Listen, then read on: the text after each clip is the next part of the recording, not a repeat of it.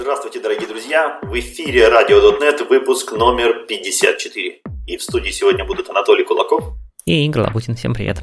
А, а, отлично, давно уже не виделись, соскучились по, по, по всем, поэтому наконец-то, наконец-то выпуск, накопились новости. А, я напоминаю, что у нас есть сайт radio.net.ru. Там можно переподписаться на новые RSS, если вдруг вы почему-то перестали нас слушать в вашем любимом плеере. Также мы выкладываем свои видео на YouTube, ВКонтакте, в принципе, во всех подкастерских соцсетях, которые только возможно. Я думаю, найдете нас без проблем.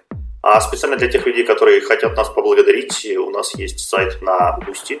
И список этих красавцев позвольте вам э, зачитать. Прежде всего, это Александр, Сергей, Владислав, Алексей, Шевченко Антон, Илья и Гурий Самарин.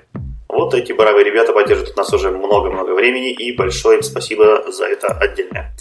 А, ну что ж, а, чем мы сегодня займемся? Сегодня мы займемся тем же, чем занимаемся обычно. У нас есть э, кучка новостей от э, Microsoft, новый, ну не то чтобы новый, обновленный тулинг, обновленный .NET. Как обычно, затронем парочку или хотя бы одну статейку профита про общепрограммистские вопросы. Так что Сегодня самый обыкновенный, классический, я бы сказал, выпуск. Э, прекрасно. И темки хорошие, но давай перед разбегом сначала у меня для тебя есть интересная новость. Представляем вам мир крутых IT-решений. Когда начинаешь думать о завтрашнем днем, приходит понимание всей индивидуальности. Приходит время новых требований, мыслить масштабно, знать больше, видеть дальше. Поэтому самое время заявить о себе. Монополия предлагает тебе создавать вместе платформы цифровой логистики на пике технологий. IT-ландшафт компании разделен на продукты, востребованные клиентами и партнерами. Продукты, которые разрабатываются в современной agile модели, опираясь на микросервисный подход с использованием актуального стека. Если .NET, то Core. Если интеграция, то на брокерах сообщений. Если деплой, то в Kubernetes. Это продукты для вечно востребованной отрасли транспортной логистики собственных машин компаний и машин партнеров, которые доставляют грузы по всей стране.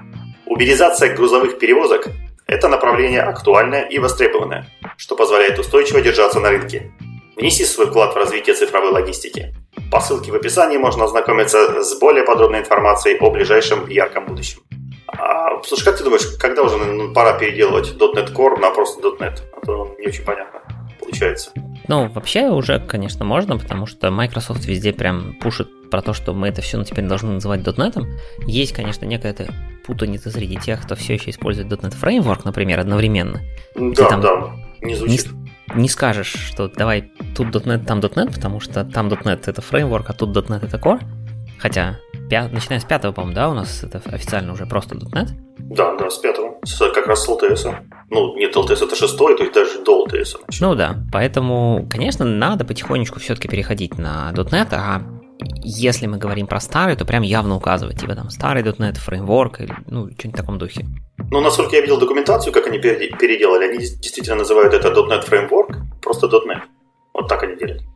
Ну, ну в, в документации хорошо, в разговоре не всегда понятно, потому что... Да, да. В, в разговоре ты часто используешь, ну, .NET и .NET, мало ли как, какой .NET. Я-то на .NET пишу давно. Вообще интересно посмотреть на статистику, сколько вообще сейчас живых проектов на старом фреймворке и на новом .NET Core. И вот когда мы увидим, что на старом их меньше или ну, значительно меньше, тогда, наверное, можно про него как-то забывать. А вот я надеюсь, что, не знаю, спойлер, не спойлер, я надеюсь, что к следующему выпуску мы доберемся до обсуждения результатов э, голосовалок от Stack Overflow. Может быть, там будет ответ на этот вопрос в том числе. Да, да, вполне вероятно. Так что не переключайтесь, несмотря на то, что статистику мы обсудим в следующем выпуске. В этом у нас тоже есть много о чем поговорить. Да, давай начнем потихонечку в выпуск. И .NET у нас очередной превью. .NET 7 превью 5. Microsoft выпустила, как обычно, у нас обновились все три больших компонента и много маленьких. И начнем мы по, тради- по традиции с большого .NET, ну, в смысле с основной части .NET. Для использования Preview 5 вам нужна Visual Studio 17.3 Preview 2. И в .NET вышло некоторое количество, как обычно, обновлений, то есть статья разбита на э, несколько разделов, про которые мы сейчас и пробежимся. Во-первых, если вы каким-то образом интересу, интересуетесь observability и работаете с такими классами, как Activity Event или Activity Link, то теперь у вас есть быстрый способ посмотреть на теги, которые есть в этих э, внутри классов. То есть там есть коллекция тегов, и раньше, чтобы ее поэнумератить, нужно было, ну, можно было использовать for each, но там не было нормального энумератора. То есть там был, грубо говоря, был, который в итоге, если вы энумерируете, то будет allocate. Сейчас там написали нормальный, хороший, быстрый энумератор, который структурка, ну, в общем, все как положено. И поэтому теперь, если вы каким-то образом реагируете на ивенты, и вам интересно, что там в тегах, то теперь это можно делать быстро и без аллокаций. Наверное, это хорошо. System Text JSON. Тут прям довольно много изменений. Во-первых, довольно часто я слышал, что System Text JSON ругают, что он не поддерживает полиморфной сериализации. То есть если у вас есть дерево классов, то вы не можете сериализовать, а потом десериализовать его, как, допустим, ну, если вы будете десериализовывать его, как там базовый класс, например, то вы его не десериализуете как, э, ну, все дерево. Он просто будет, он действительно создаст базовый класс, потому что вы в deserialize передали баз, э, тип базового класса. Наконец-таки нам завезли полиморфные сериализацию и десериализацию. Что для этого нужно сделать? На базовом классе нужно разметить все атрибутиками JSON Derived Type. То есть вы на базовый класс вешаете атрибутик JSON Derived Type, где указываете тайпов всех дочерних. Это немножко похоже на э, WCF-ные, как они там назывались, known types, по-моему, это назывался атрибутик. То есть вы около базового вам придется указать все явно дочерние. Пока, по крайней мере, так. После этого у вас будет работать нормальная сериализация. То есть, если вы сериализовали что-то в JSON, то оно будет э, прекрасно сериализовываться, полиморфно, все дела. Все поля от всех дочерних типов корректно сериализуются. Но десериализация работать не будет, потому что когда вы читаете JSON, то там, вообще говоря, нет информации о типе. И .NET Runtime понятия не имеет вообще, какой тип из возможных дочерних ему нужно создать. Особенно если вдруг вы сделали два дочерних класса, у которых одинаковый набор полей. Тогда вообще невозможно выбрать. Для того, чтобы а, работала десериализация, вот в этом атрибутике JSON Derived Type, когда вы указываете всех дочерних классов, нужно указать специальный в конструкторе специальный параметр, называется дискриминатор. То есть какую-то строчку или число. А как эти типы отличать? То есть, по сути, вы руками именуете все дочерние классы. Можете именем этого класса, можете просто каким-то нужной строчкой. Если этот атрибутик есть, в смысле а, параметр этого атрибута есть, то при сериализации а, в JSON добавляется специальное такое поле под названием $type, типа оно системное, назовем это так. И именно его будет использовать десериализатор для того, чтобы нормально полиморфно десериализовать. То есть получится, что ну, не любой JSON можно будет десериализовать, но, по крайней мере, раунд, раунд-трипы работать будут. То есть, если вы сериализовали вашим кодом, то десериализовать вашим же кодом вы сможете. Вот. Это, я так понимаю, относительно первый пробный подход к этой проблеме. Возможно, там будут какие-то изменения, но посмотрим на реакцию, посмотрим, как это будет использоваться. Э, продолжая тему JSON, у нас есть такой класс, называется UTF-8 JSON Reader. Это для быстрого чтения JSON, э, если вы уверены, что там UTF-8 строчка, то вы можете не парсить прям JSON через э, нормальный парсер, а прям читать его прям как бы из потока. И там был метод copyString, он есть. Ой, сори, там был метод getString, который, собственно, позволял вытащить строчку значения. Проблема в том, что он, естественно, аллоцировал строчку. Вот, теперь появился метод copyString, который позволяет скопировать э, ту строчку, которую вы бы вытащили через getString, в предоставленный вами же там массив байтов, span или еще куда-нибудь, или массив чаров. Таким образом, без аллокаций. Так что теперь все можно парсить еще быстрее, еще с менее аллокациями. Э, source-генераторы заимпровили вокруг JSON-сериализации, там добавили поддержку async enumerable, типа JSON document, типа date time, date only и time only, так что вокруг JSON там опять какая-то довольно большая работа ведется. Интересное нововведение в классе System.IO.Stream. Все, кто когда-либо работал со стримами, знают, что можно вызвать метод read. Он прочитает сколько-то байтов, ну или байтов, или символов, ну, в общем, в чем у вас там стрим. И байтов, конечно же, какие символы в стриме. Но он не гарантирует, что он вам прочитает ровно столько, сколько вы попросили. Даже если вы передали на буфер, не знаю, 4 килобайта, то он может прочитать 1 байт, он может прочитать 4 килобайта, то есть сколько-то, неизвестно сколько. И был классический паттерн, что вам нужно это делать в цикле, пока вы не прочитаете столько, сколько вам надо. Видимо, этот паттерн был настолько распространен, что теперь в System.IO.Stream есть два новых метода. Один называется ReadExactly, Второй называется ReadAtLeast. Первый, соответственно, читает ровно столько байт, сколько вы передали. Второй читает как минимум столько байт, сколько вы, ну, попросили, да, буфер. Оба метода, если поток закончится, кинет вам exception, end of stream exception. Причем в методе read at least можно параметрам передать флажок, что типа не надо кидать exception, я сам разберусь э, концом стрима. Почему именно это сделано только в read at least, я не знаю, но вот сделано ровно так. Так что если вы писали такой код, посмотрите на новый превью 5, если вы готовы на него перейти.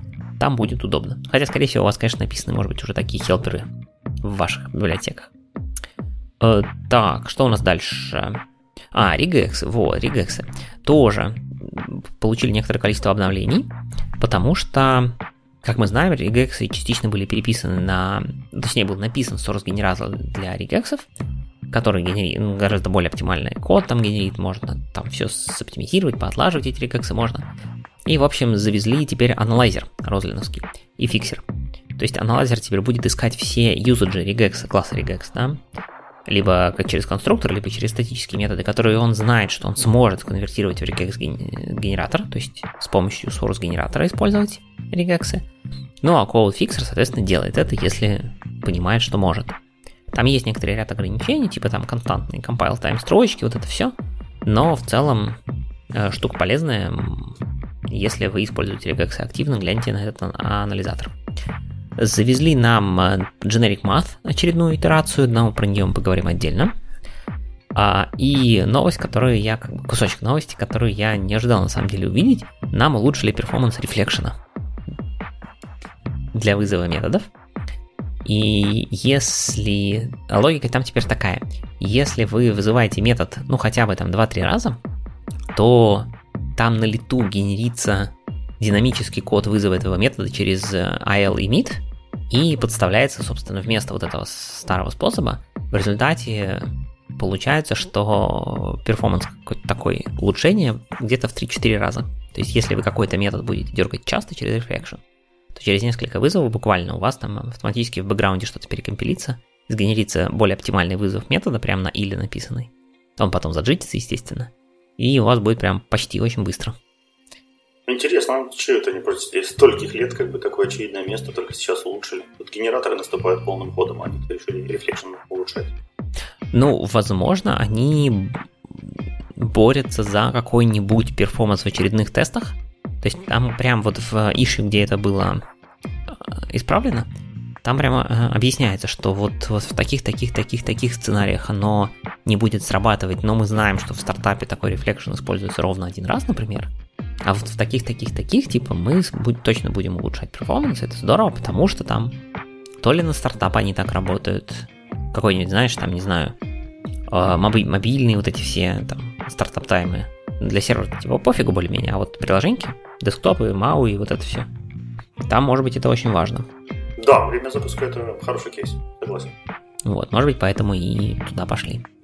А код ген тоже улучшился, то есть улучшили поддержку ARP64, еще больше оптимизировали циклы, завезли какие-то оптимизации в x86, x64 и важные изменения. Они немножко, они это называют английским словом modernize JIT, то есть они его модернизировали в, вот в каком смысле. Короче, они говорят, мы что-то заметили, что довольно много народу внезапно хочет коммитить JIT. Так, интересный поворот. Вот. И как бы для того, чтобы сделать это дело проще, они, короче, как я понял, не знаю, читал только вот э, ишью, в смысле не ишью, а прям статью только, ишью не читал конкретно. Но, по их словам, они, короче, немножко перетряхнули внутреннюю структуру джита, повыкидывали всякое старье ненужное, которое не используется, сделали более логичную внутреннюю, так сказать, организацию всего этого дела. И, короче, теперь коммитить там одно удовольствие, по их словам. Контрибьютить. Ну, ну, это хорошо, потому что, в принципе, JIT это как раз та часть, которая делает а, основную магию по перформансу. То есть это тот чувак, который как раз-таки знает, где он запускается, как он запускается, какие там есть инструкции, как их можно прооптимизировать, и может сделать очень-очень много всего полезного. Поэтому чем больше там будет людей, и тем более такого разнообразного как сообщество, тем всем будет лучше. Да, поэтому теперь JIT, по идее, должно становиться контрибьютить легче, и side effect того, что они там все перетряхнули и выкинули, ну, что-то там пореструктурировали, да, почистили код, JIT сам по себе стал быстрее. Так всегда бывает, когда старье выбрасывают, да? Ну да, наверное. Выкинет Thread.Sleep и будет быстрее.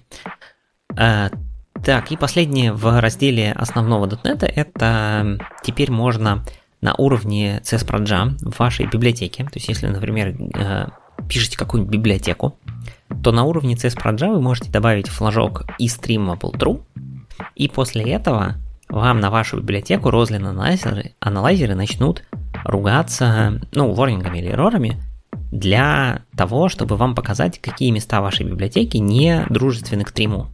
То есть, чтобы потом, когда ваша библиотека попадет в какое-нибудь приложение, для которого будет вызвана опция trim, чтобы ваша библиотека не, там, не сломалась, грубо говоря, а была подготовлена к этому. Поэтому, если вы пишете библиотеки, которые потом предположительно будут использоваться в trimmed э, приложениях, попробуйте поставить из streamable true и посмотрите, что получится, какие ворнинги будут. Это была часть про основной .NET. Теперь давайте про ASP.NET. В ASP.NET тоже есть на самом деле, по сути, два изменения, которые они захайлай... захайлайтили, но одно на самом деле довольно интересное. Короче, они сказали, что, ну, как бы, там, не знаю, очень много народу, да, использует GVT. Ну и прочую аутентификацию вокруг этого. Точнее, аутентификацию на основе GVT и всех прочих причиндалов вокруг. И надо сказать, что сетап всего этого добра в ASP.NET Core, он, конечно, очень гибкий, но очень замороченный. Ну, то есть просто так добавить авторизацию, это на самом деле не так просто. Вот. Короче, они теперь делают следующее. У нас теперь у билдера, то есть вот когда вы э, делаете host builder, у него теперь есть пропертя. Она называется Authentication. На ней определены некоторое количество extension методов. То есть, например, можно сказать теперь просто в ну, они приводят, конечно, примеры Minimal API, но, грубо говоря, вот в Minimal API они пишут там builder.authentication.add gvtbeer метод. Эта штука автоматически регистрирует все нужные вещи в dependency injection контейнере, а кроме того, автоматически добавляет все нужные middleware. Вот. И второе, что они сделали, что для того, чтобы, собственно, этот самый authentication знал, а что куда ходить, да, где у вас вообще сервер там, где валидировать токены, какие они допустимы и так далее. Все это дело теперь можно задать через appsettings.json. Э, там, вот как мы, например, задаем конфигурацию логинга, да, у нас логинг это top-level элемент в JSON, и дальше вы внутри там всякие конфигурации логинга пишете. То теперь есть такой же top-level элемент под названием Authentication, и вы внутри расписываете там URL валидации такой-то там, ожидаемый, что там у нас там, audience какой-нибудь такой-то, ну, в таком духе. Короче, практически все можно задать декларативно. А дальше для endpointов, когда вы определяете конкретные endpoinты, вы на них вешаете специальным методом, тоже расширение, называется require authorization. И там вы просто, ну, если просто зададите require authorization, ну, понятно, будет просто проверить, что есть токен. Но там можно лямочки передать любые сложные опции, какие вы хотите. Policy, там вот это все. Клеймы проверить. И тогда он будет это дело проверять в рантайме на предмет соответствия запроса требованиям авторизации. Короче, Microsoft, кажется, начала двигаться к тому, чтобы сделать попроще весь этот фреймворк вокруг авторизации, потому что он, конечно, ну, непростой, надо сказать. Он, если разобраться, он понятный и гибкий, но, но нужно разобраться. А дальше есть логическое продолжение. Вот, допустим, мы разобрались, или даже сделали вот это с новыми простыми свойствами, а как это тестить? То есть для того, чтобы у вас такое приложение протестить, вам нужно либо пользоваться вашим там продакшн каким-нибудь э, authentication сервером, либо поднимать себе локально какой-нибудь там тестовый небольшой сервер, ну, условно, какой-нибудь там identity сервер стандартный, либо еще что-нибудь. Вот. И это, ну, неудобно. Поэтому Microsoft сделала следующую штуку. У нас теперь есть новый Global Tool в .NET. Называется .NET User Defis JVTS ну типа user GVTs. Или как правильно произносить JOTS, как мы, может быть, помним. Это неправильно, а модно. Я не думаю, что именно по транскрипции звучат именно так. Э, дело не в транскрипции. Дело в том, что там, где они их придумали, на сайте автора прям четко написано, ну, грубо говоря, вот на сайте, где стандарт описан, там прям в RFC-шке или где они там описаны, написано. Это читается так-то. Слушайте, я не думаю, что определенное сочетание латинских букв может тебе давать именно тот звук, который сам выдумал автор. Скорее всего, ну, есть вот... какие-то правила, как они произносятся. Ну, короче, да, это, конечно, аббревиатура, поэтому вообще должно произноситься JWT без вариантов. но в коротком варианте это джоты. Никто так, конечно, не произносит, все произносят джота, в русском особенно. Ну, неважно, короче, у нас есть такой, такой тул.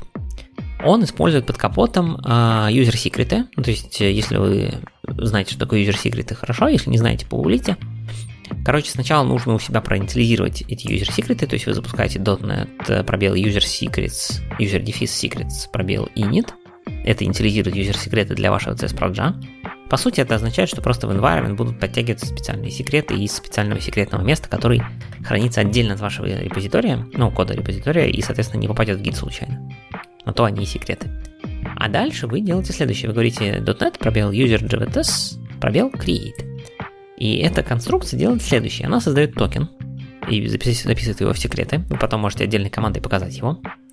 А, а кроме того, она обновляет appsettings.development.json, вот ту самую секцию authentication, про которую я говорил выше, всеми правильными данными, то есть токен выпущен, естественно, каким-то issuer ом, вот в appsettings.development.json будут ключики от этого issuer а, чтобы можно было проверить валидность токена. И после этого, если вы с этим токеном делаете запрос к вашему локальному запущенному приложению, там в дебаге, не в дебаге, главное, чтобы в development конфигурации, то такой токен будет валидным. И вы можете, по сути, проверять, э, что вы хотите с вашей авторизацией без наличия нормального внешнего identity сервера какого-нибудь.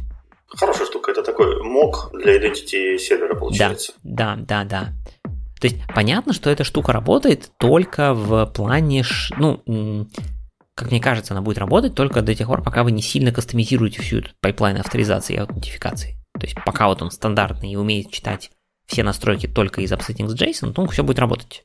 Понятно, что если вы там в вашей поль, кастомной policy идете, кастомно проверяете э, токены, то тут как бы ничего не сделаешь. Но, тем не менее, э, для простых сценариев, ну или, наверное, опять же, для большинства сценариев, давайте так, это полезное нововведение. И второе большое нововведение, которое они, они это пушат для Minimal API, но мне кажется, что может быть это будет полезно не только для Minimal API. Короче, штука следующая.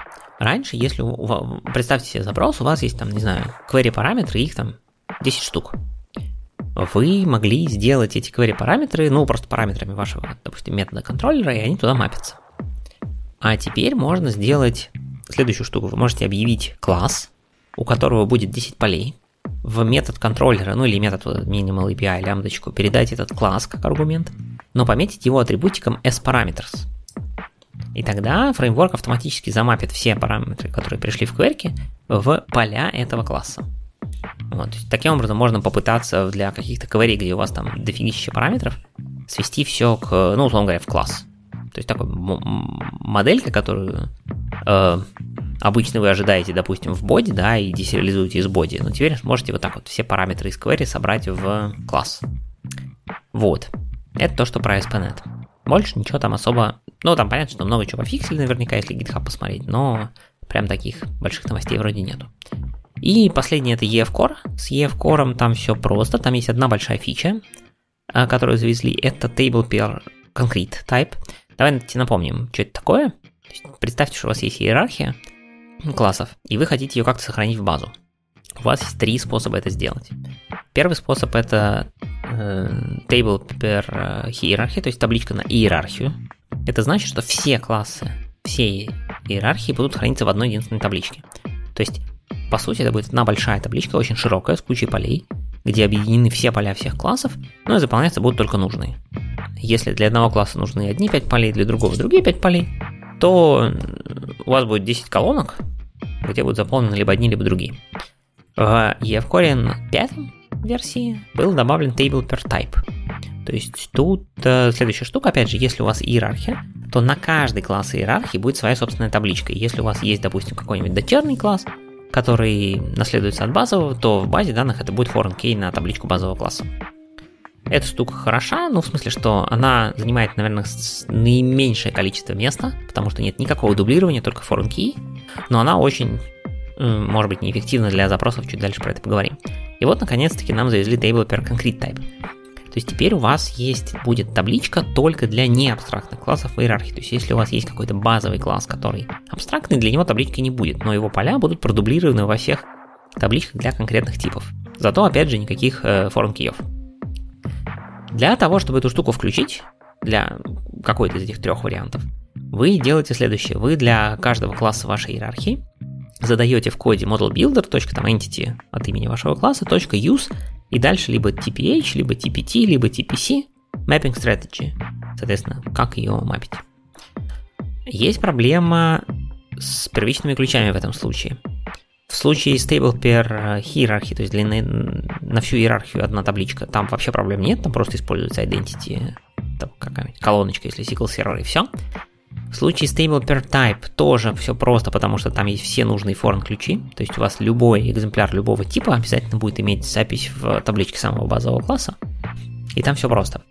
А вот table per concrete type, с ним все сложно, потому что с точки зрения логики Entity фреймворка нельзя, чтобы никакие два класса в иерархии имели одинаковый ID, несмотря на то, что это разные классы, потому что они могут лежать, например, в одной коллекции общего базового класса, и а айдишники должны быть разные, потому что иначе Entity Framework внутри трека там не сможет все как надо. Но при этом таблички-то разные, и foreign keyов между ними нету. И как добиться уникальных ID с точки зрения для... Короче, уникальных не пересекающихся ID для нескольких таблиц, это интересная задачка, которая будет решаться в зависимости от того, какую базу данных вы используете. В SQL сервере это просто, там есть такая поддержка секвенсов, и они просто используют single sequ- ну, единую секвенс для такой проблемы. Для других баз данных там в зависимости от э, драйвера будет решаться по-разному, как я понимаю.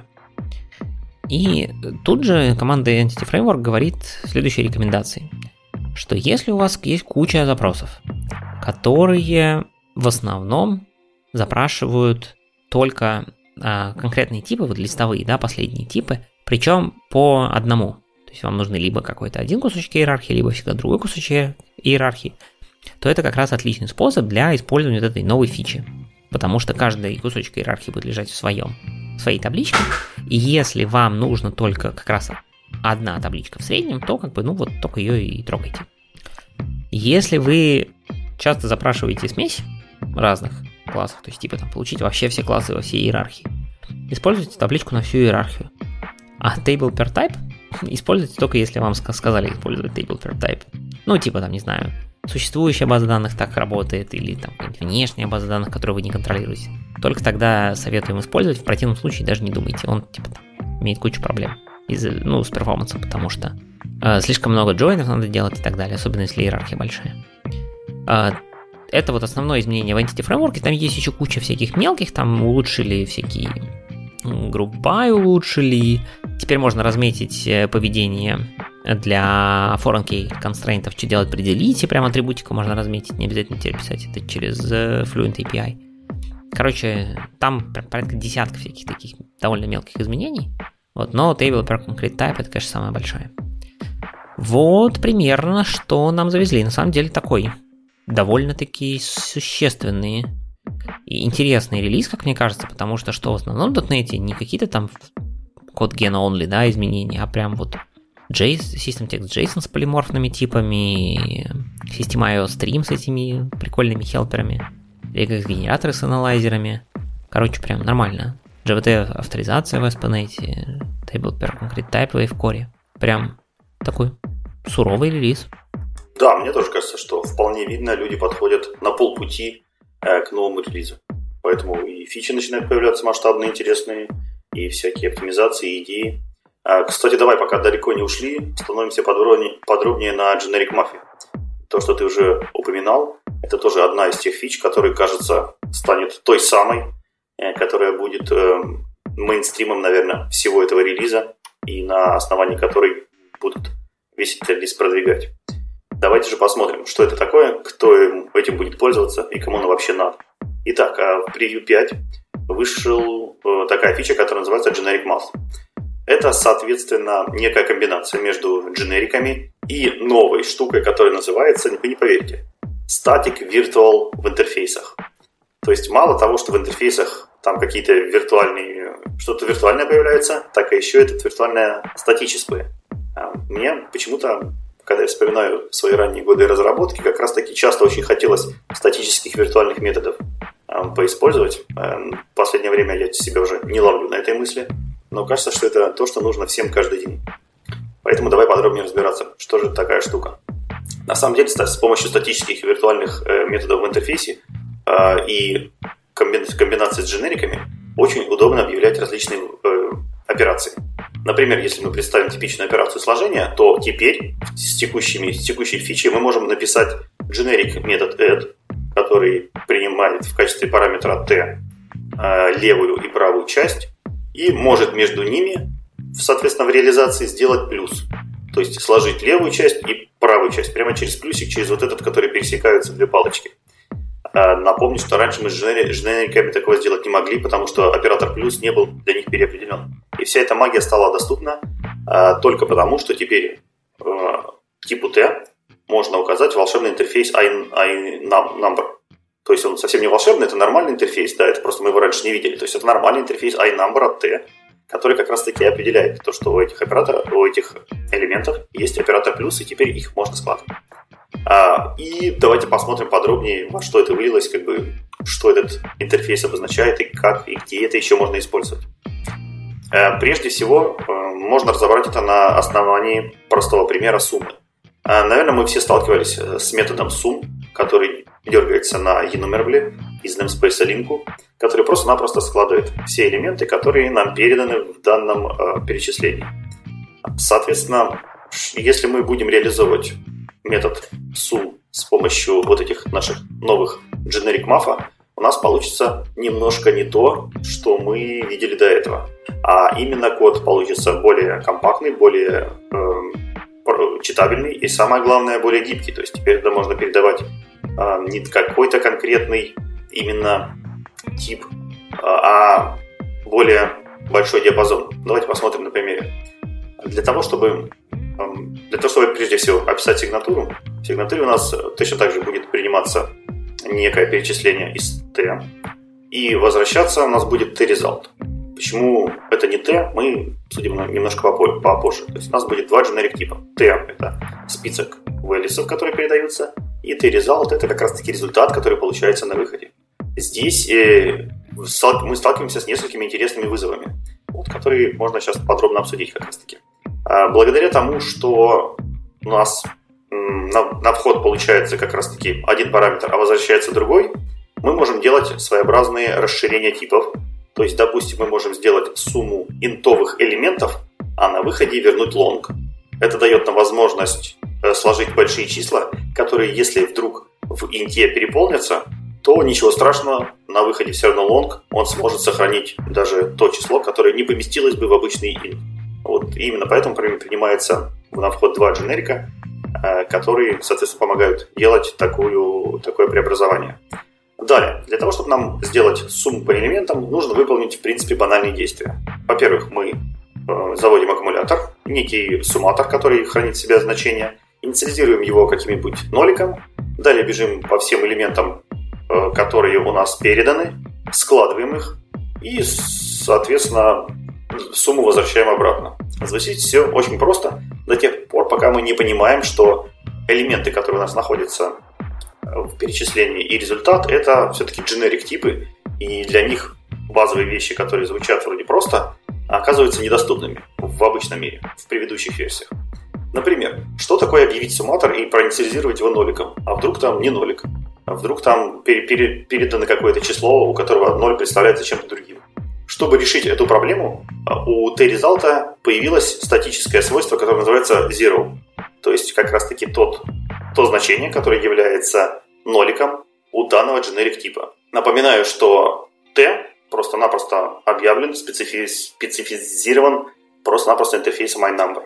И вот, вот эта спецификация, она позволяет э, у, соответственно, у этого типа вызвать статическое свойство. И значение этого статического свойства как раз-таки будет зависеть от того, в зависимости от того, как этот тип реализован.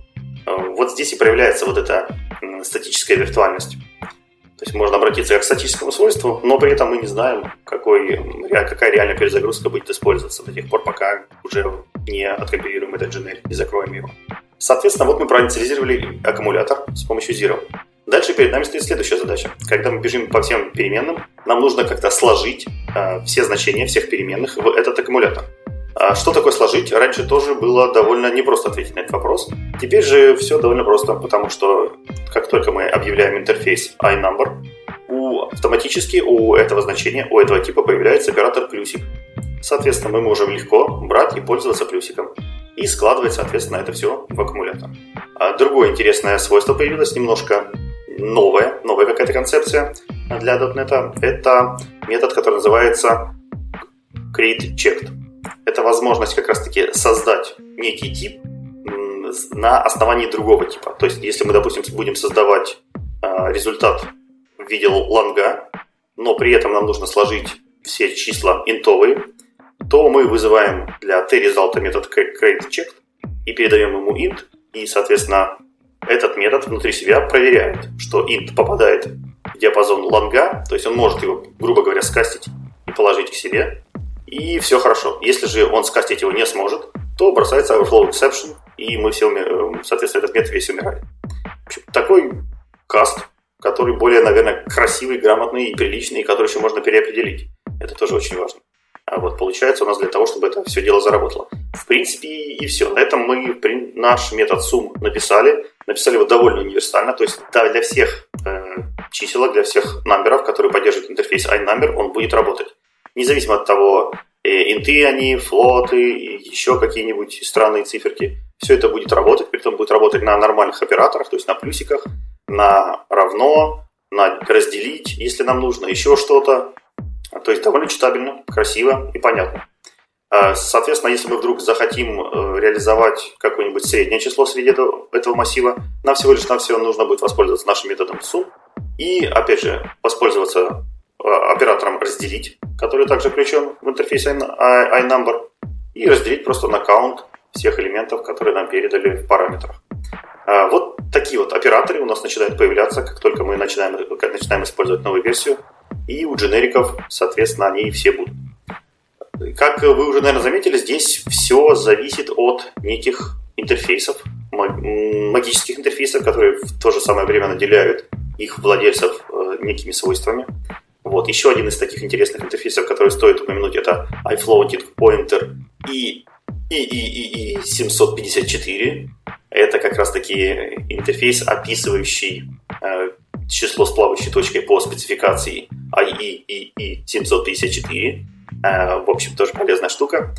Э, это, если вы еще не догадались, это double и флоуты. Вот они наследуют этот интерфейс, они реализуют этот интерфейс и, соответственно, соответствуют этой спецификации. Еще одним интересным методом, который у нас появляется у многих типов, у многих типов, э, и метод называется create saturating. Этот метод принимает внутрь себя число, и в, отличие от предыдущего метода, который я рассказывал, который create checked, он не бросает overflow exception, как только число выходит из того диапазона, который поддерживает данный тип, а наоборот, он его пытается привести к ближайшему разумному, ближайшему поддерживаемому числу. Например, если вы у байта, у типа байт, вызовете метод CreateSaturating и передадите ему минус 1, то в результате получите, получите нолик. Потому что байт, он без, э, без знаковое число, у него минимальное значение это нолик, вот он при, при, притянул его к минимальному значению. Если же наоборот вы передадите 256 внутрь, то в результате работы этого метода получите 200, 255. Потому что это максимальное число, которое может себя принять, и, соответственно, этот метод немножко ваши амбиции умерил и вернул максимальное значение, которое только может. Вот эти методы, они довольно полезны, особенно когда мы пишем какие-то вот абстрактные алгоритмы. Э, у нас в .NET 7, э, Preview 5, соответственно, будет 20 типов, которые имплементируют вот эти вот интерфейсики. Это абсолютно все типы э, числовые, которые вы только можете себе представить. Это инты, лонги, флоуты, даблы, синглы, в общем, все, что вы можете себе представить, все они, естественно, сейчас реализуют все различные вот эти интерфейсики, которые помогают как раз-таки их использовать в различных дженериковых алгоритмах.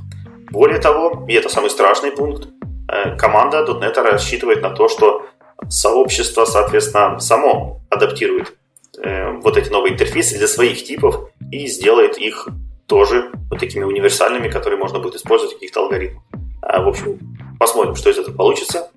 Эм, обычно сообщество обладает слишком большой фантазией для таких узкоспециализированных и очень важных и точно понимаемых операций. Поэтому обычно в .NET таким не грешили, как переопределение различных операторов, как очень любят, например, делать в плюсах, там полная дичь с этим творится. Но посмотрим. Теперь мы, наверное, тоже можем это делать. А, итак, а еще почему к нам выпустили два новых типа. Это тип int 128 и uint 128. Как вы уже могли догадаться из названия, это 120-битные э, ин, э, инты, соответственно, один со знаком, другой без знака. Вот, они тоже реализуют эти интерфейсики и, соответственно, тоже могут э, использоваться внутри алгоритмов. У них есть одна интересная особенность, они еще не поддерживаются в compile тайме. Их можно создать только в рантайме. Ну, не знаю, это будет фича или это временное решение, которое, наверное, закроют в будущих версиях. Скорее всего, скорее всего закроют. Сокращенных э, типов, такие как там int, long, для них тоже еще не придумали. Но если long у нас в два раза меньше, то интересно, что будет, как будет называться вот эта штука. Наверное, long-long и еще что-то пострашнее. А, как я уже говорил, есть э, много волшебных интерфейсов, которые позволяют методам обладать, даже типом обладать теперь нек- некими методами.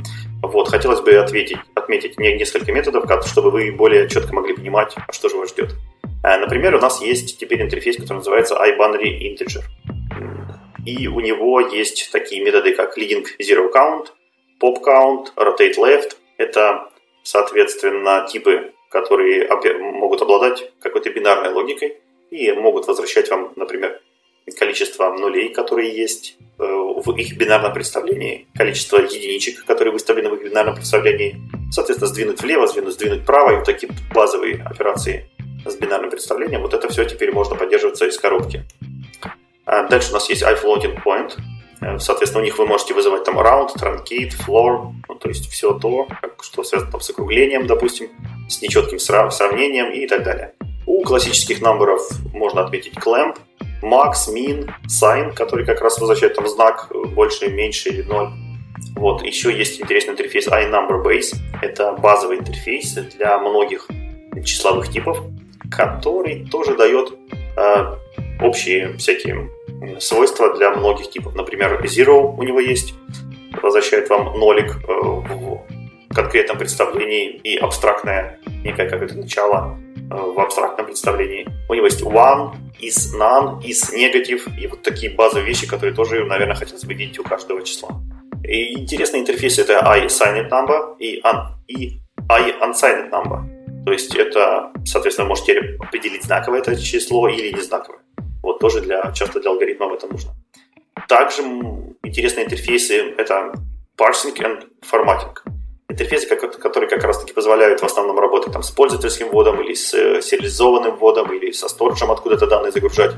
Один из них, соответственно, парсит, а другой форматит. В общем, такие тоже интерфейсы теперь есть. Formatable, ну, они, в принципе, раньше были. Вот, вот можно было их там заменить или а, можно было как-то симулировать, но теперь они четко входят в вот эту иерархию Э, математических интерфейсов и как бы должны поддерживаться очень понятными какими-то числами. То есть э, formatable, он умеет метод toString, который принимает в качестве параметра форм, формат и формат провайдер, а parsable умеет, э, имеет методы parse и, по-моему, tryparse. И, соответственно, тоже принимает formatable. То есть он парсит в рамках какой-то локали или какого-то другого формат провайдера, который у вас есть. Ну и, соответственно, iSpan formatable и i span parsable, даже мы без спанов. А, вот. И последний, наверное, блок интерфейсов, красивых, интересных интерфейсов, это те интерфейсы, которые позволяют вам как раз-таки и реализовать операторы. Например, есть интерфейс Additional Operators, который как раз-таки декларирует, что число поддерживает плюсик. Если у вас какой-то тип пронаследован или специфицирован этим интерфейсом, то вы, соответственно, можете складывать ее через плюсик и даже получать какой-то результат после этого. Также у нас есть bitwise operators, iBitwise operators который умеет работать с бинарными операциями, такими как бинарная и, или, XOR, NOT и так далее. А, есть э, э, compression оператор, который меньше больше, больше или равно поддерживает. А, decrement оператор, соответственно, division, который позволяет вам делить. Equality оператор. И один из интересных это shift оператор. То есть вы можете перекрыть теперь стрелочки, две стрелочки влево, две стрелочки вправо или даже три стрелочки вправо. Чем интересен Shift оператор? Тем, что как раз его в плюсах перекрыли для того, чтобы делать консоль в Redline. Вот мне интересно, долго ли мы будем жить до того, когда нам тоже сделают вывод в консоль с помощью перекрытия вот этого Shift оператора? Ну, нет, я надеюсь, что мы не станем плюсом. И все-таки shift оператор будет только для шифтов. Хотя, кстати, не, не, непонятно, почему они это не сделали в байнере. Ну, то есть, типа, для кого мне нужно делать shift операторы, если я не бинарный? Интересный вопрос, но может, быть как раз таки для консоли аутпута. Хм, надеюсь, что нет. Ну, главное, чтобы они это в, как бы в стандартную библиотеку в BCL куда-нибудь не толкали, а там сбоку пусть творят, что хотят. Ну, ты же сказал, что там, короче, много-много типов уже там сколько? Две сотни поддерживают, да, или около того?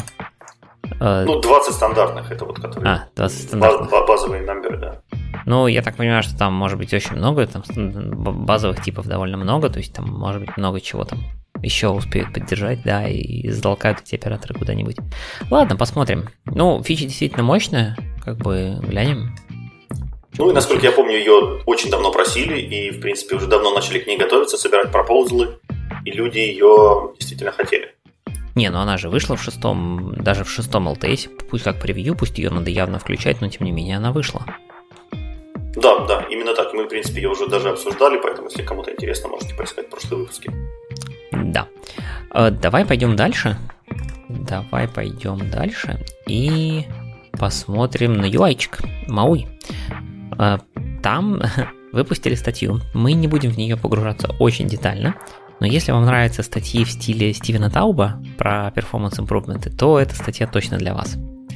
Значит, э, в чем была проблема? Проблема была, ну не проблема, а Вообще с MAUI Performance он немножко не такой, как с вообще .NET в целом и ASP.NET Core в частности, потому что тут надо оптимизировать несколько вещей. Для MAUI сделали несколько экспериментов, посмотрели на то, как оно себя сейчас ведет, и выяснили, что для iOS, ну, рассматриваем мобильные платформы в основном, для iOS в основном нужно уменьшать размер, а для Android нужно уменьшать стартап тайм. Там размер был как-то поменьше, но зато стартап тайм какой-то был не очень приличный. Вот, то есть, например, для, если говорить про размер для пустого приложения iOS, MAUI пустое приложение занимает 18 мегабайт. Это как-то многовато для пустого приложения. Ну и опять же, эти 18 мегабайт, это значит, что все эти DLL нужно загрузить в память, все дела, это косвенно влияет в том числе на стартап. Поэтому была проведена большая работа по улучшению перформанса, и в этой статье, вот, которую мы сейчас обсуждаем, приведены прям детальные примеры, бенчмарки, то, как они что делали, что конкретно, где какой, что выпиливали. Поэтому, если вдруг вам это все интересно, читайте детально статью. Мы, к сожалению, наверное, в формате такого подкаста не сможем прям все описать. Но э, интересный кусочек там первый, в том числе, это тулинг. Потому что одно дело, как бы на приложении, ну вы там, не знаю, там собрали какие-нибудь перформанс-каунтеры, профайлер запустили, или даже в конце концов запустили на своей локальной машинке и студии подключились дебаггером посмотреть, а что ж там, например, ждет время на старте, то с мобильным приложением все сложнее, оно же на телефоне запускается. И тут надо профайлить прямо на самом телефоне. И вот тут как раз таки нужно довольно специальное средство. Это специальный .NET tool, называется .NET DS Router. Он позволяет сделать следующее. Он позволяет подключить обычный стандартный .NET Trace к мобильному приложению. То есть он имеет, видимо, некоторый агентик на телефончике и подключается к .NET Trace с одной стороны, а с другой стороны к приложению. И все эти метрики скачивает .NET приложения в реал-тайме с другой стороны.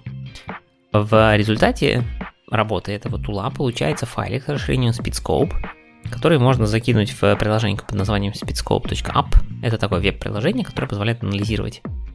По сути, это получается FlameGraph, если так уж он строит там FlameGraph, да, это коллекция просто сэмплов по стекам. И дальше можно посмотреть, а где же там что тратится время на что.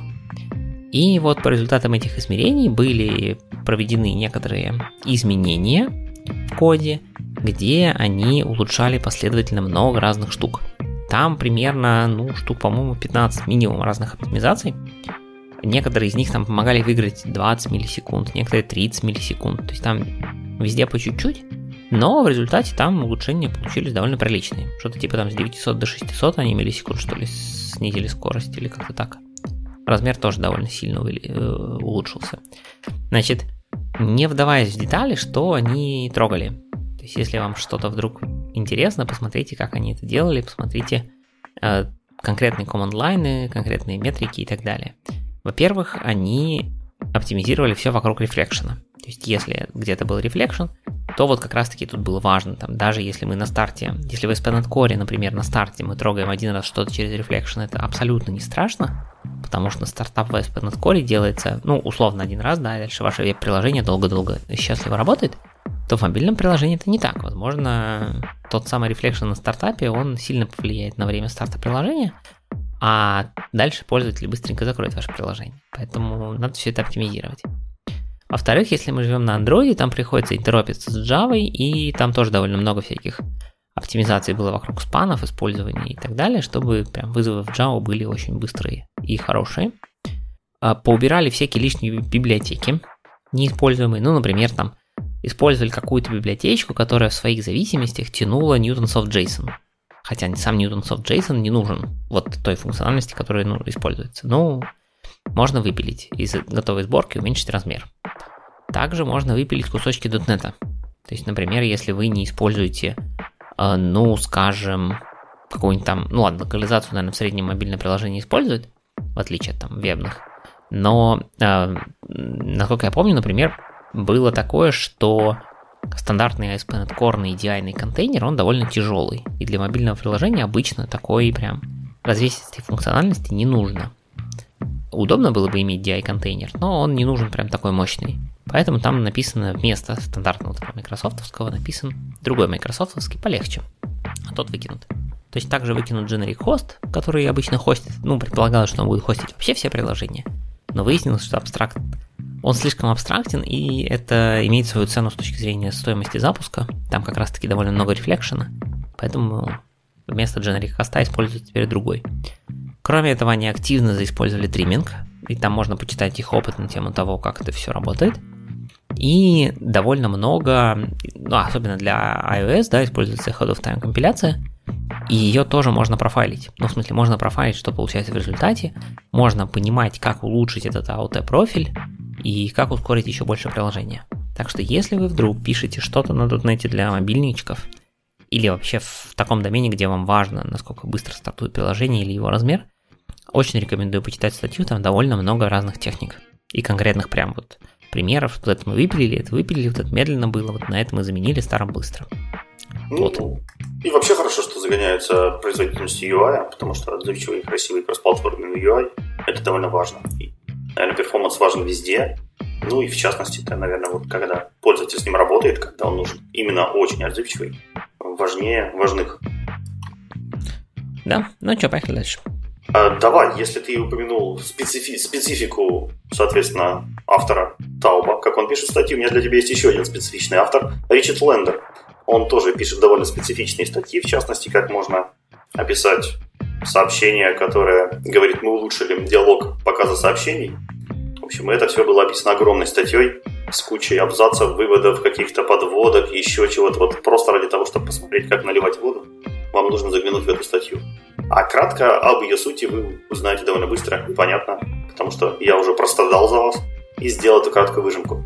Если в общем, то суть заключается в том, что в .NET улучшили сообщение об ошибке в тот момент, когда сам .NET не найден, сам runtime, SDK или вообще библиотеки, поддерживающие ну, ваше приложение, на основании которых оно может запускаться, оно в системе почему-то не найдено.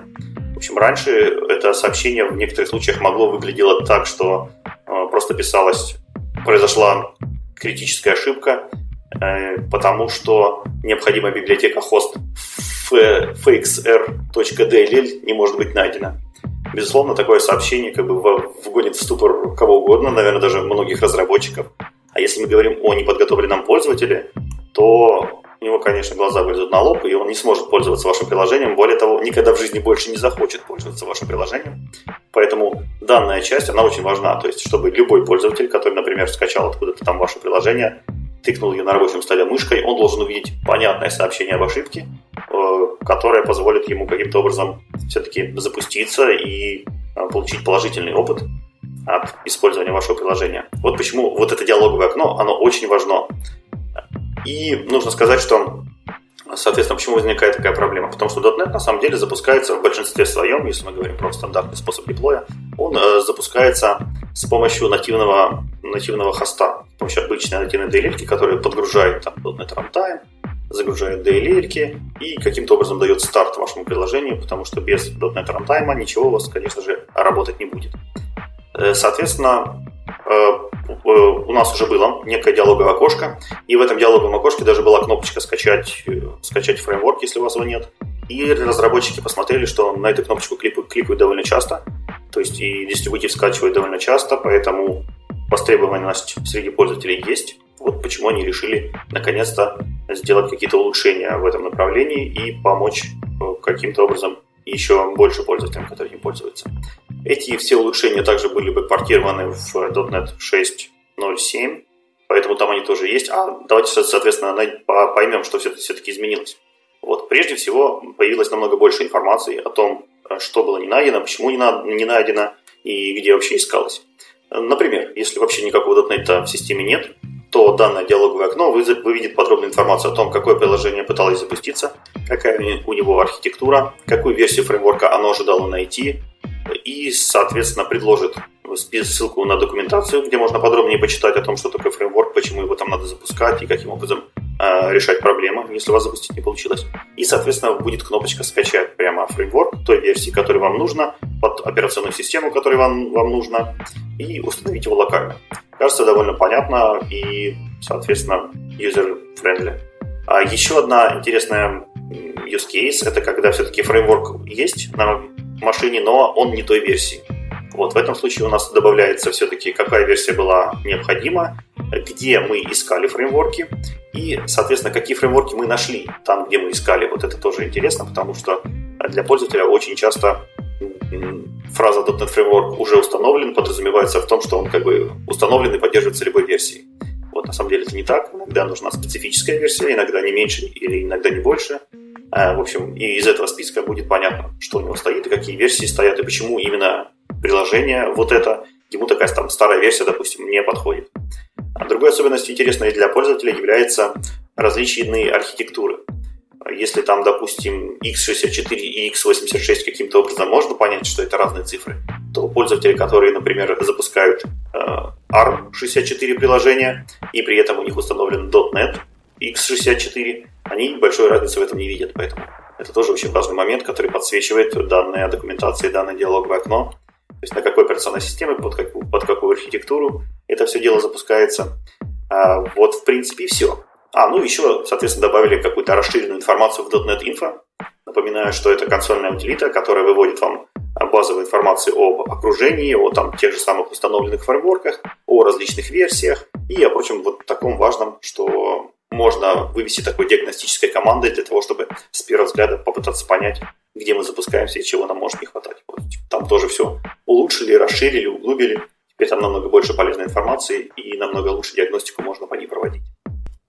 Ну, наверное, будет действительно удобно для всяких десктопных приложений, когда ты кастомеру отдаешь приложение, а оно там не хочет запускаться, потому что кастомер удалил .NET Framework, потому что посчитал, что он не нужен. Ну, или ты на сервере на каком запускаешь, я не знаю, на ажурах, на AWS, а вдруг у тебя слишком новая версия, которую они не понимают. Тебе ну, надо я не, отладить, отловить. Я не думаю, что мне будут показываться окошко в терминале Linux, например, если я это на Linux в докере где-нибудь запускаю. Но если в докере, опять же, у меня рантайм с собой. Поэтому но... Нет, в докере это уже не актуально, да, докер это слишком читерство. Ну, окошко нет, но вот .NET, э, .NET консольную тулзу, которая .NET, .NET, которая .NET Run, в принципе, делает, вот она тоже тебе выведет вот эту подробную информацию, если вдруг почему-то не сможет загрузить правильный рантайм. Ну, это да, кстати, .NET Info действительно будет полезно. Окей, э, давай посмотрим, что дальше. Дальше у нас Visual Studio. С Visual Studio у нас э, две новости. Первая это про Visual Studio for Mac 17.3 Preview 2.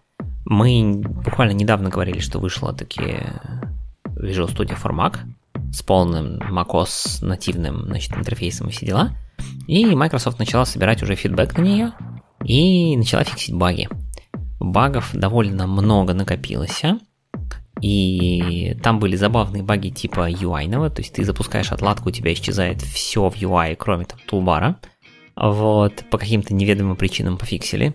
Были проблемы с гитом, с поддержкой гита, что там, опять же, там бранчи не переключаются, файлики не коммитятся, вот это все тоже пофиксили. А были некоторые проблемы с Мауи, Э, напоминаю, что оно как бы мы вроде официально зарелизили, да, то есть как бы должно работать. На Маке для этого нужно было ставить превью-версию, превью 1, 17.3 превью 1. Ну вот, э, нашли какие-то проблемы, в превью 2 что-то пофиксили.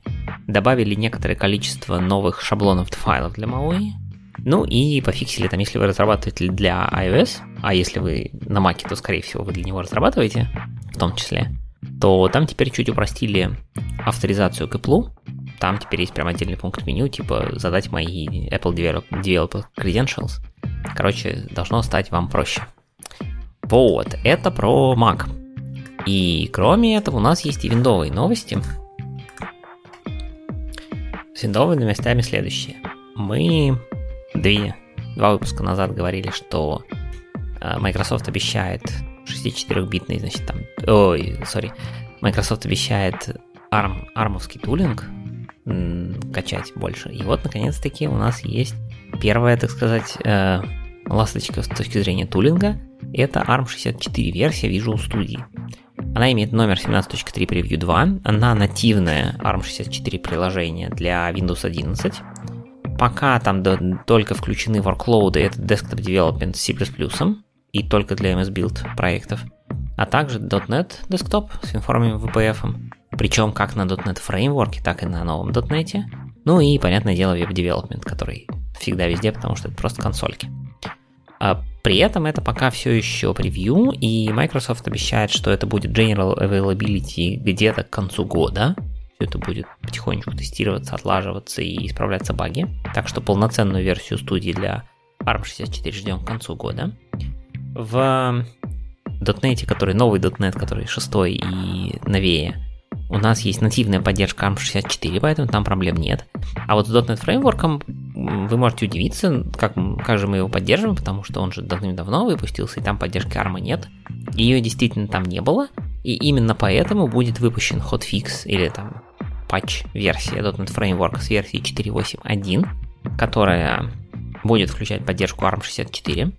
Она будет доступна в следующем, соответственно, мажорном апдейте Windows 11. Ну и потом, попозже немножко, она будет выпущена в том числе для предыдущих операционных. То есть я подозреваю, что на, десят, на десятке, если десятка может работать на ARM64, то .NET Framework будет обновлен так, чтобы он тоже работал на ARM64. Это все пока очень превью-версия, там не, будут не работать, понятное дело, все экстенжены, которые там нативно завязаны на нативный код. Те, которые работают на, на .NET, им, понятно, все равно. Они как работали на .NET, так и продолжат работать на .NET.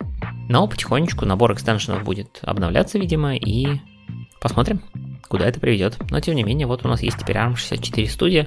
Осталось найти только какой-нибудь компьютер, на котором его можно запустить. Ну, Raspberry Pi же, ну.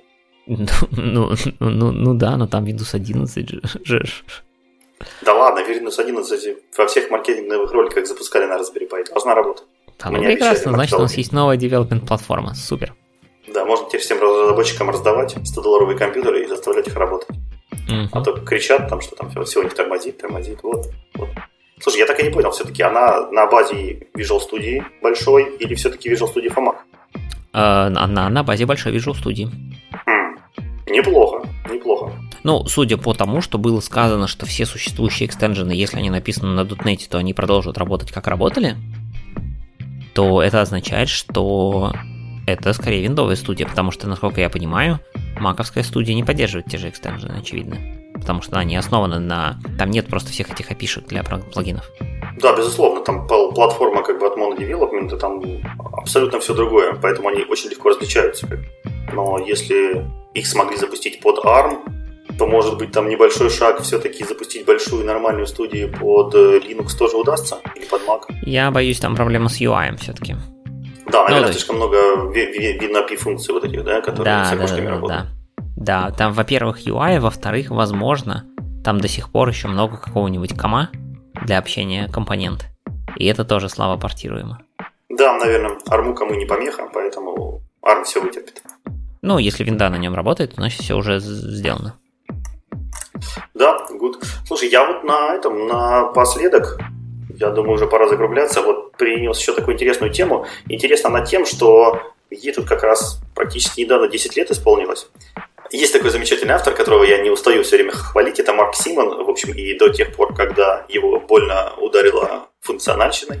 Он был просто замечательным, шикарным архитектором.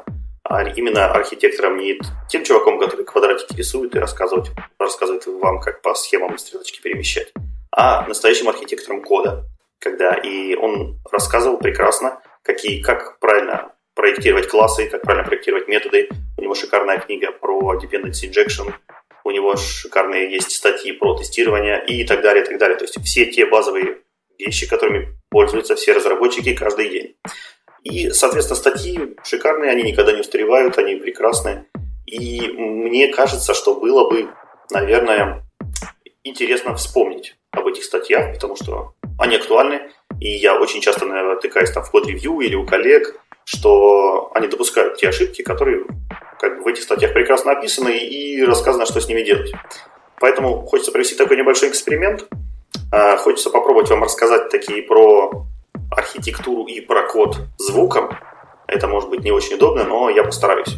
В общем, а вы в комментариях сообщите, насколько мне удалось, и хотите ли вы дальше продолжать э, подобные статьи у нас видеть. А у него есть, у Марка есть шикарная серия, которая называется Poca Yoka Design это как раз-таки тот дизайн, который э, нацелен на то, чтобы ваши классы были как можно а, более защищены а, от ошибок. Там у него немного статей, но все они прекрасны. Э, я все-таки надеюсь э, все с вами обсудить. И для сегодня вот как раз первую хочется и представить. Давайте же, соответственно, начнем, чтобы вы, в принципе, поняли, про что я говорю. Зачем все это большое прелюдия.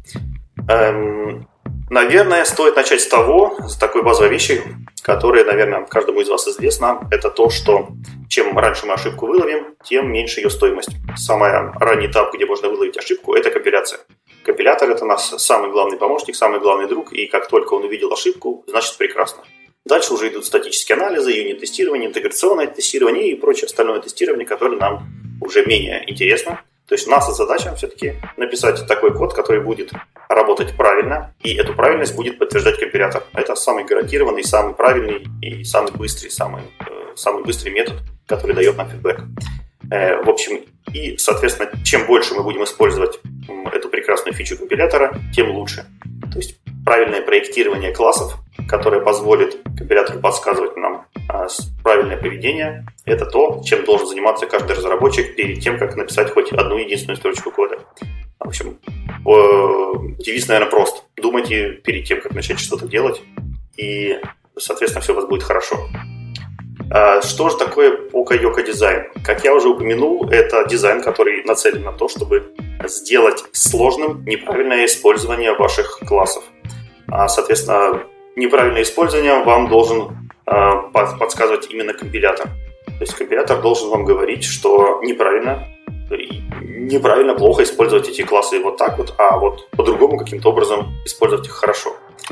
Если вы пытаетесь каким-то образом обмануть компилятор или написать неестественный синтаксис для .NET или еще что-то сделать, то это, соответственно, еще одна подсказка того, что вы делаете что-то неправильно и попробуйте сделать намного проще, намного интуитивнее и нативнее, так как положено э, в этом языке. И, соответственно, по каюка дизайн, вот эти принципы, они выбирают типичные ошибки, которые каждые разработчики там допускают в своем коде и называют это как раз-таки запахом. И вот эта серия статей, она и называется таким образом, что каким образом нам э, прийти от как бы смел так перевести, чтобы не это, в общем, от вони к аромату. From uh, from smell to, to fragrance. А, вот. И э, это очень хороший принцип, когда вы э, у себя в голове складываете какие-то небольшие шаблоны, какие-то небольшие паттерны, и как только вы их видите, в коде видите, на ревью видите, где-нибудь в книгах, у коллег даже можете звуком услышать, вы четко сразу должны у себя в голове там переключить флаг, который вам говорит, что это запах, это плохой код, можно его сделать лучше. И, в принципе, собрав вот таких вот довольно небольшое количество таких вот запахов, очень сильно можно улучшить код. Там буквально 10 запахов, и ваш код будет прекрасен, потому что они покрывают основное большинство как бы, частых ошибок, которые происходят. И вот сегодня я вам предлагаю рассмотреть один из такого, таких запахов, который называется temporal coupling. Это очень важная вещь, очень часто встречается, и почему-то большинство разработчиков на нее не обращают внимания, считая, что это нормально. А, что же такое temporal coupling? Это неявная связь между двумя или более какими-то компонентами или функциями. И эта связь говорит о том, что мы один метод, например, должны вызвать до или после второго метода. То есть temporal это как раз таки от того, что они зависят по времени. Кого мы назовем первее, первый или второй, в зависимости от этого меняется поведение, поведение класса, поведение метода. И, соответственно, это получается у нас очень большая связанность, и эта связанность как раз-таки в разрезе временном. То есть это большая связанность в временном разрезе. Как мы знаем, что большая связанность это не очень хорошо. А, например, очень эм, часто, например, каждый из вас наверняка писал какие-нибудь API-клиенты. И очень часто бывает так, что API клиенту сначала нужно залогиниться, например, получить какой-то JWT токен, JOT токен, как нас научил Игорь. Э, в общем, и только после того, как он залогинился, имеет смысл делать что-то другое, например, там, скачивать какой-то файл. Если вы пойдете скачивать файл без токена, у вас 100% как бы будет ошибка, что вы не авторизован. В общем, и, соответственно, вот мы видим, вот мы видим временную связанность. То есть вам обязательно нужно вызвать логин, там, метод логина клиента, и только после этого вызвать метод download. Если вы поменяете их э, местами, сначала вызовете download, то у вас, скорее всего, не скорее всего, у вас точно будет э, exception. Потому что мы пишем для конкретного сервиса клиента, и мы точно знаем, что этот сервис не принимает на вход неавторизованные запросы. Соответственно, у вас точно будет exception. Вот таким образом мы получили, что у нас у клиент спроектирован не очень правильно, у клиента есть как раз-таки э, вот этот запах, temporal coupling. Э, соответственно, э, в BCL, в BCL очень много тоже типов, которые позволяют себе такие, такие вольности. Например, есть EndpointAddressBuilder. Это тоже очень интересный класс. Вы можете создать этот билдер и в следующей строчке, например, его сбилдить с помощью метода ToEndpointAddress. Как только вы вызовете метод endpoint address, вы в рантайме получите исключение. У вас это все скомпилируется, безусловно. Создав, вызвали конструктор, вызвали метод, все хорошо. Но в рантайме вы получите исключение. Как бы хватаетесь за голову, пишет, э, кричите какого, почему. Вот. А на самом деле этот класс нельзя вызывать, то есть этот метод нельзя вызывать до тех пор, пока вы не присвоите свойства URI у этого класса. То есть, как только вы в свойство, оно обязательное, вот как только вы в обязательное свойство присвоите какой-то начальный URI, и после этого вызовите метод toEndpointAddress, у вас все прекрасно сработает, endpoint построится, э, как бы все будут счастливы, кроме как бы банальной человеческой логики. Никто нигде явно не декларирует, что поле URI, оно обязательное. И вот это магическое знание, что вы не можете вызвать метод build до того, как вызовете, до того, как установите свойства URI, вот это магическое знание, оно и делает, опять же, вот этот смайл, temporal coupling. А, его основная фишка в том, что оно неявное, оно непонятное, разработчики про него не знают, напороться могут в рантайме, в документации тоже не всегда это явно как-то описано, из, из IntelliSense непонятно, компилятор не подсказывает. В общем, это вот такая банальная штука, которая встречается очень-очень много где. Если это все свести к какому-то общему шаблону, то э, обычно это встречается в виде, в виде метода initialize. Я уверен, что во многих ваших проектах, наверное, есть метод initialize. А, то есть типичный класс, который должен вызывать вот этот э, запах, вот этот признак у вас, это класс, который внутри себя имеет метод initialize, который вы обязательно должны дернуть первым. А, и только после того, как вы его дернули, уже можете делать, дергать все остальные методы этого класса. А, соответственно, давайте разберем, а, в чем же, в чем же проблема этого шаблона такого подобных классов. Как я уже сказал, нет явного нет явного признака того, какой метод нужно дернуть первым, а каким не первым. Вы можете легко забыть, вы можете перепутать местами, тем более, если этот класс используется из нескольких там методов, в нескольких потоках, вы понятия не имеете, кто из них чего первым дернуть. И поэтому городят, городятся на всякие костыли в виде лейзи, локов и прочие чуши. В общем, это, опять же, как только вы видите какую-то непонятную сложность, которая нарастает, это первый признак того, что, скорее всего, что-то делать не так. А дальше. Э, компилятор никак нас не предупреждает, опять же, о том, что этот метод нужно вызвать, и исключение будет именно в рантайме. Это самое плохое, что может случиться, конечно. Не, не анализаторы, ничего. Вы, конечно, можете пройтись по всему этому безобразию тестами и тестами покрыть, но это тоже, соответственно, будет уже или поздно, или об этом надо знать, что его явно нужно покрыть. А те разработчики, которые ваш класс будут использовать, они все равно об этом каким-то образом не знают. Им все равно нужна какая-то явная документация или уже примеры использования. Э, соответственно, то, что у нас класс требует для себя вызов какого-то определенного метода, до этого не работает, это всего лишь навсего значит, что класс не защищает свои инварианты. То есть он находится в том состоянии, в котором его невозможно использовать. Это э, также обозначает, что у него э, сломана инкапсуляция. Именно инкапсуляция в том виде, в котором она должна работать. Инкапсуляция это, по правде, не э, спрятывание каких-то приватных э, филдов за публичными свойствами. То есть это не инкапсуляция. Настоящая инкапсуляция это та, которая прячет сложную логику и при этом выставляет э, легкие ручки для того, чтобы с этим классом работать. И как раз таки, как только вы эту сложную логику пытаетесь выйти, вы, вытащить наружу, например, дернете метод initialize, и только потом работаете с классом, это приводит к тому, что у вас ломается инкапсуляция, соответственно, ломаются инварианты, и такие классы считаются плохо спроектированными. Э, хорошо, я надеюсь, что, в принципе, всем уже понятно, что это плохо. Давайте подумаем, как это можно дело пофиксить. Э, соответственно, если представим себе ситуацию, опять же, вот этот класс, который я выше задекларировал, то есть класс, у которого есть метод initialize. Допустим, он принимает в качестве параметра какое-то свойство name, какой-то параметр name, и, соответственно, у него есть метод spread, который этот name возвращает. Соответственно, до тех пор, пока мы не проинициализируем класс, возвращать ему нечего, и поэтому он будет а, падать в рантайме. Что у нас здесь э, происходит? Соответственно, если класс не может работать без этого свойства name, значит, это свойство name должно быть всегда ему доступно. Чтобы он, оно всегда ему было доступно, естественно, он должен принять его в конструкторе. Как только мы принимаем это свойство name в конструкторе, у нас соответственно, выпадает вот эта дилемма, что каким же образом нам вызвать метод spread, ведь нейма у нас нет, и в некоторых случаях его может не быть. А, в общем, вот, вот эта дилемма сразу выпадает. Мы можем сделать специальный класс, который внутри себя принимает name, и у которого точно так же есть метод spread, который этот name просто возвращает. Так как name теперь всегда доступный у всех инстансов класса, никаких проблем у нас с этим нет. Также у нас появилось э, два побочных э, положительных эффекта. Во-первых, у нас э, уменьшилась цикломатическая сложность. Нам уже не нужно внутри спреда там проверять, передали ли нам name, бросить exception, а если не exception, то может быть default или еще что-то. То есть вот этой глупости уже больше нет. У нас в конструкторе мы приняли имя, и в методе это имя вернули. Все прекрасно. Никакой сложности вообще нет. И еще один интересный побочный эффект. Теперь у нас вот этот класс smell, он стал иммютабельным. А, соответственно, он уже стал потока безопасным. Это тоже очень часто полезная фича. Теперь мы, опять же, не, не боремся с вот этим эффектом, когда у нас несколько потоков заходят в класс, один из них пытается про что-то проинициализировать, второй в это время пытается вызвать метод, все они как-то стоят на локах или уже стоят на дедлоках, как получится.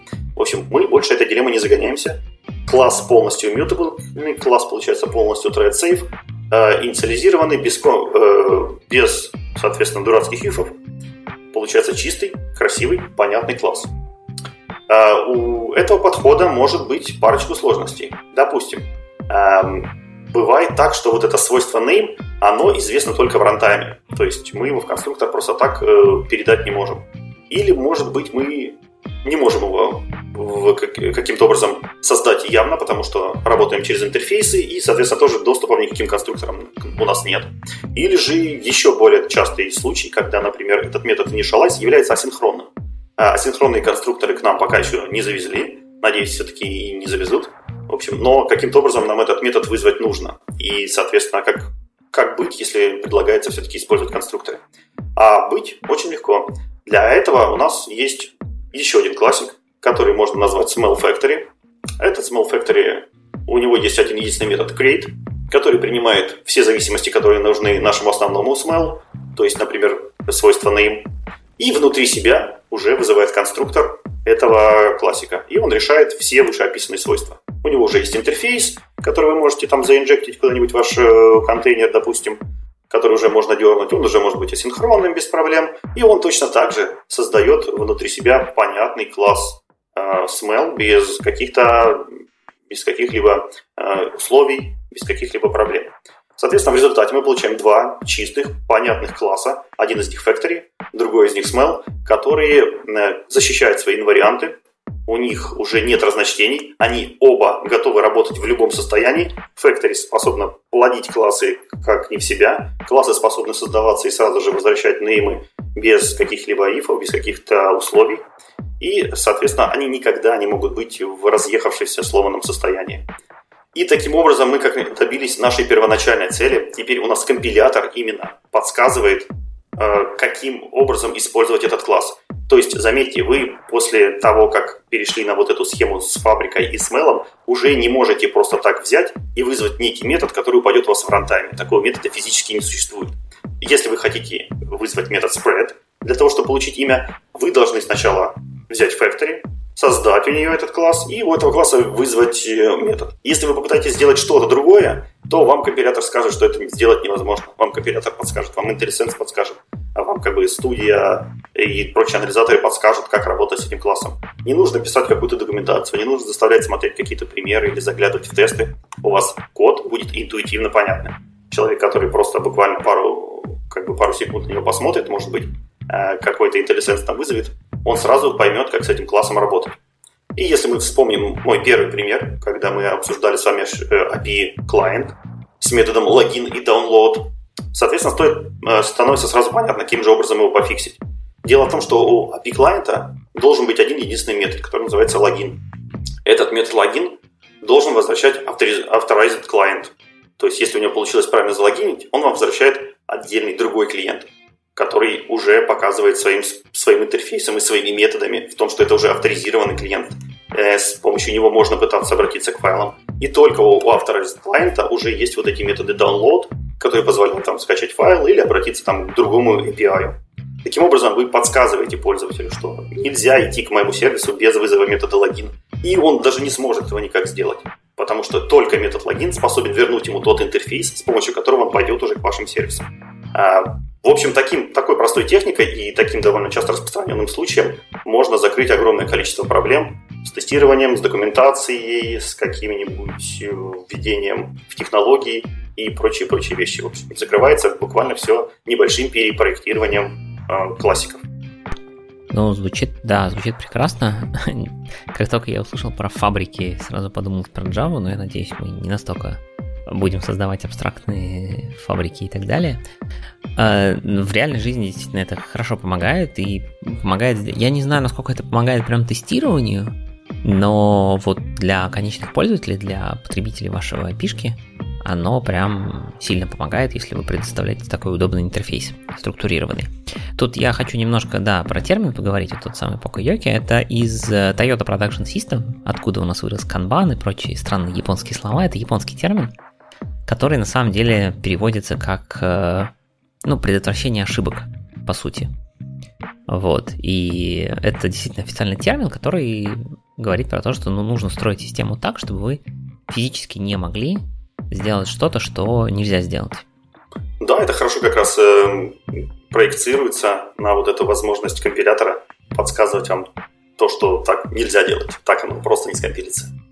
Да, то есть, ну, из, из этого же разряда, то есть для, в Toyota это, понятное дело, использовали для производства машин, то есть там вы там не можете завести машину с э, автоматической коробкой, пока не нажмете на педаль тормоза. Вот это то самое. То есть вы у вас есть только один интерфейс, да, вы можете сделать что-то через один интерфейс, и только потом вам возвращается другой интерфейс. А потом можете отпускать педаль тормоза и ехать. Вот это туда. Да, как я уже сказал, там есть еще несколько интересных примеров. Напишите в комментах или дайте знать о том, насколько вам удобно было все это слушать, насколько вам понравилась тема. И я надеюсь, что в будущих э, наших выпусках мы разберем еще парочку статей, а может даже и больше. А на сегодня будем, я думаю, заканчивать. Мы сегодня обсудили новинки в .NET 7 Preview 5. Много всего интересного, особенно детально обсудили Generic Math. Ну и вообще в превью пятом очень много всяких интересных штук. Посмотрели на то, без особых деталей, но тем не менее, как улучшали перформанс .NET MAUI, и почитайте, если вам это интересно. По... Узнали про очень важные изменения в а, сообщениях об ошибках, которые .NET будет выдавать, если не наш... ну, точнее, которые программы на .NET будут выдавать, если не нашли .NET рантайма на компьютере. Посмотрели на две новых Visual Studio, пока превью. Это Visual Studio Formax 17.3 Preview 2 и ARM64 Visual Studio. Ну и вспомнили хорошую статью Марка Симона про специальный дизайн так, чтобы уменьшать temporal coupling.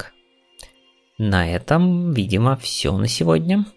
Э, наверное, да. Я напомню, что у нас есть сайт radio.dotnet.ru, но мы также принимаем письма по аналогичному адресу, поэтому пишите о ваших предложениях, может быть, интересных статьях, интересных идеях, которые вы для себя нашли и хотите поделиться с миром. А мы представлены практически на всех подкаст-площадках, на YouTube, в социальных сетях. В общем, я думаю, найдете нас где угодно. Шары, репост. Те, кто сильно нас любит, можете приходить на наш сайт э, на Бусти. Там у нас собралась отличная э, команда с донатерами. В общем, у нас там есть э, закрытый чатик, там мы весело вместе общаемся и вообще всячески помогаем друг другу приятно проводить время. В общем, тоже заходите, там интересно. Да, это был 54-й выпуск Радио.нет. С вами были Игорь Лоботин и Анатолий Кулаков. Всем пока. Всем пока.